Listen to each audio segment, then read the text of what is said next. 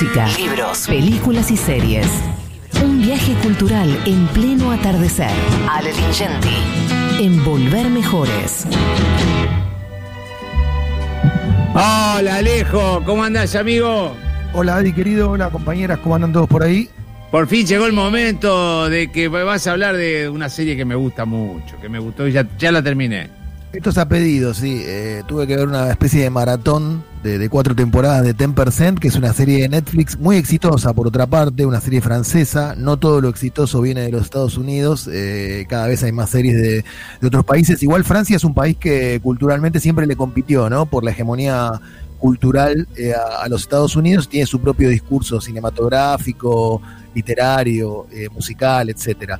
Bueno, eh, contamos un poco de qué se trata, Adi, y, después me, gustaría que me cuentes por qué te enganchaste vos con la serie. Eh, las tres primeras temporadas de la serie eh, cuentan cómo es ASK, que es una agencia que se llama Samuel Kerr, una agencia de talentos de París que tiene el nombre del dueño. El dueño muere en el primer capítulo de una manera accidental, no vamos a contar más que eso. Y las ocho personas que trabajan, que cuatro son agentes artísticos, tres asistentes y una recepcionista, son las que tienen que mantener el negocio a flote y a los clientes satisfechos. Una cosa que pensé yo, Daddy, a ver si compartís, es que los grandes conocedores del cine europeo van a ir descubriendo capítulo tras capítulo eh, a estrellas invitadas que actúan de ellos mismos, que es un poco el chiste de la serie.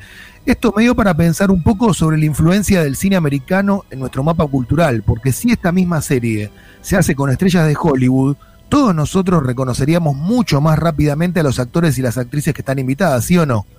Totalmente, sí, sí, sí. Algunos los conocemos, eh, Mónica Bellucci, este, Isabela Gianni, Jacques Renault, eh, eh, inclusive el perro de la, de, la, de la señora que se llama Jean Gavin. Eh, pero bueno, algunos otros que son muy, muy reconocidos no se conocen tan fácilmente. Hay actores y actrices eh, como los que nombró Daddy, está también Isabel Huppert, está Christopher Lambert ah. de Highlander, está Christopher Lambert, sí, Julia Binoche, Cecil de France. Y después, sí, está la también los actores están bárbaros, la verdad, y después hay muchas referencias, como decís vos, porque aparecen nombrados, aunque no están en la serie, Leonardo DiCaprio, Ben Stiller, eh, bueno, Thierry Fremont, que es el, es el, presidente del festival, eh, el director del festival de Cannes. La fórmula es muy simple, se trata de cruzar la vida privada y profesional de los personajes. Eh, para mí pasa algo a partir de la tercera temporada, a ver si coincidís, Daddy, me da la impresión de que en la cuarta temporada se nota un poco que el elenco fijo de la serie, los que no son tan conocidos, las historias que rodean a esos personajes ya están un poco contadas y un poco agotadas. Entonces empieza la serie a depender mucho del invitado y para mí ahí pierde un poquito de potencia. Para mí son mejores las tres primeras temporadas que la cuarta. No sé si coincidís. Eh, puede ser. La Chipi me dijo algo muy puntual que me hubiese gustado que lo escuche Orián Flecher. Este, me dijo, estos franceses son, son, son, eh, eh, van para abajo. ¿Viste? Termina la serie y termina fatalista, ¿viste? No, eh, es una opción, a mí me gusta también, pero no termina con, con, con una salida, ¿no?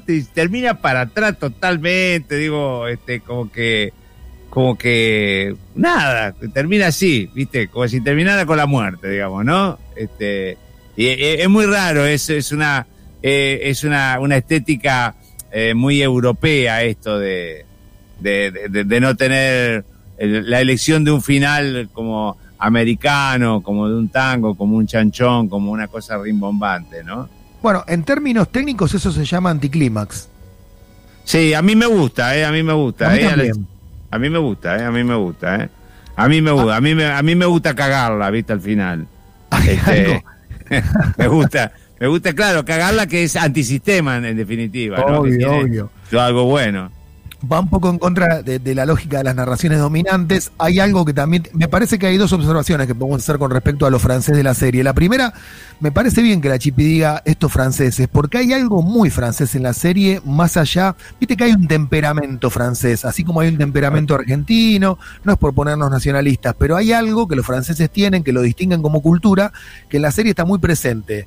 Algo de poner por encima el intelecto eh, que el sentimiento. Estoy generalizando sí, sí, sí, sí, sí, sí, sí, Tiene mucha identidad la serie, mucha identidad. Mucha. Y después La ciudad es maravillosa. Ustedes recuerden que Medianoche en París, que es una película discreta de Woody Allen crece mucho justamente por cómo muestra Woody Allen en París. A Woody Allen lo acusaron, Daddy, de mostrar a París como una postal, y yo creo que fue una acusación eh, un poco, digamos, inexacta, porque yo creo que Allen estaba buscando en la película justamente eso, una imagen idealizada y no un retrato sociopolítico de la ciudad. Bueno, acá pasa algo parecido, esta imagen que tenemos de París, una París cercana al Louvre, una París eh, muy de postal turística, es una París idealizada, quizás no es la París en donde está la inmigración, donde están los problemas con la policía, digo, es una París más burguesa porque la historia tiene que ver con la burguesía de París. Ah, sí, tiene que ver con un tema más superficial que tiene que ver con la vida de los artistas y una agencia de artistas, ¿no?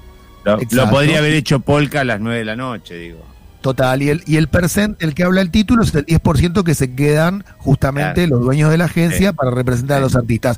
Queremos anticipar que hay dos invitados, hay muchos invitados de lujo en esta serie, pero hay dos en la última temporada que para mí se llevan un poco las palmas. Uno es Tony Parker, que es una figura de la NBA, eh, que bueno, se retira de la NBA para interpretar a Otelo en el teatro, en la serie, es muy divertido. Eso. Sí, sí, sí. sí y después está Sigourney Weaver, que es una actriz magnífica. Totalmente, totalmente, buenísimo eso, buenísimo. La protagonista de Alien, sí, te, actriz que te impone, ¿no? Cuando la ves en pantalla. Sí, gorilas, todo, sí, sí, sí, sí. Che, no, no quiero terminar sin, decirte que vi Patria y quedé maravillado, maravillado. Yo ya, sé que ya la hicimos, que ya la vimos, que ya la hablamos, pero bueno, nada. no, no, no, no, no, no, no, es una cosa muy fuerte, muy fuerte.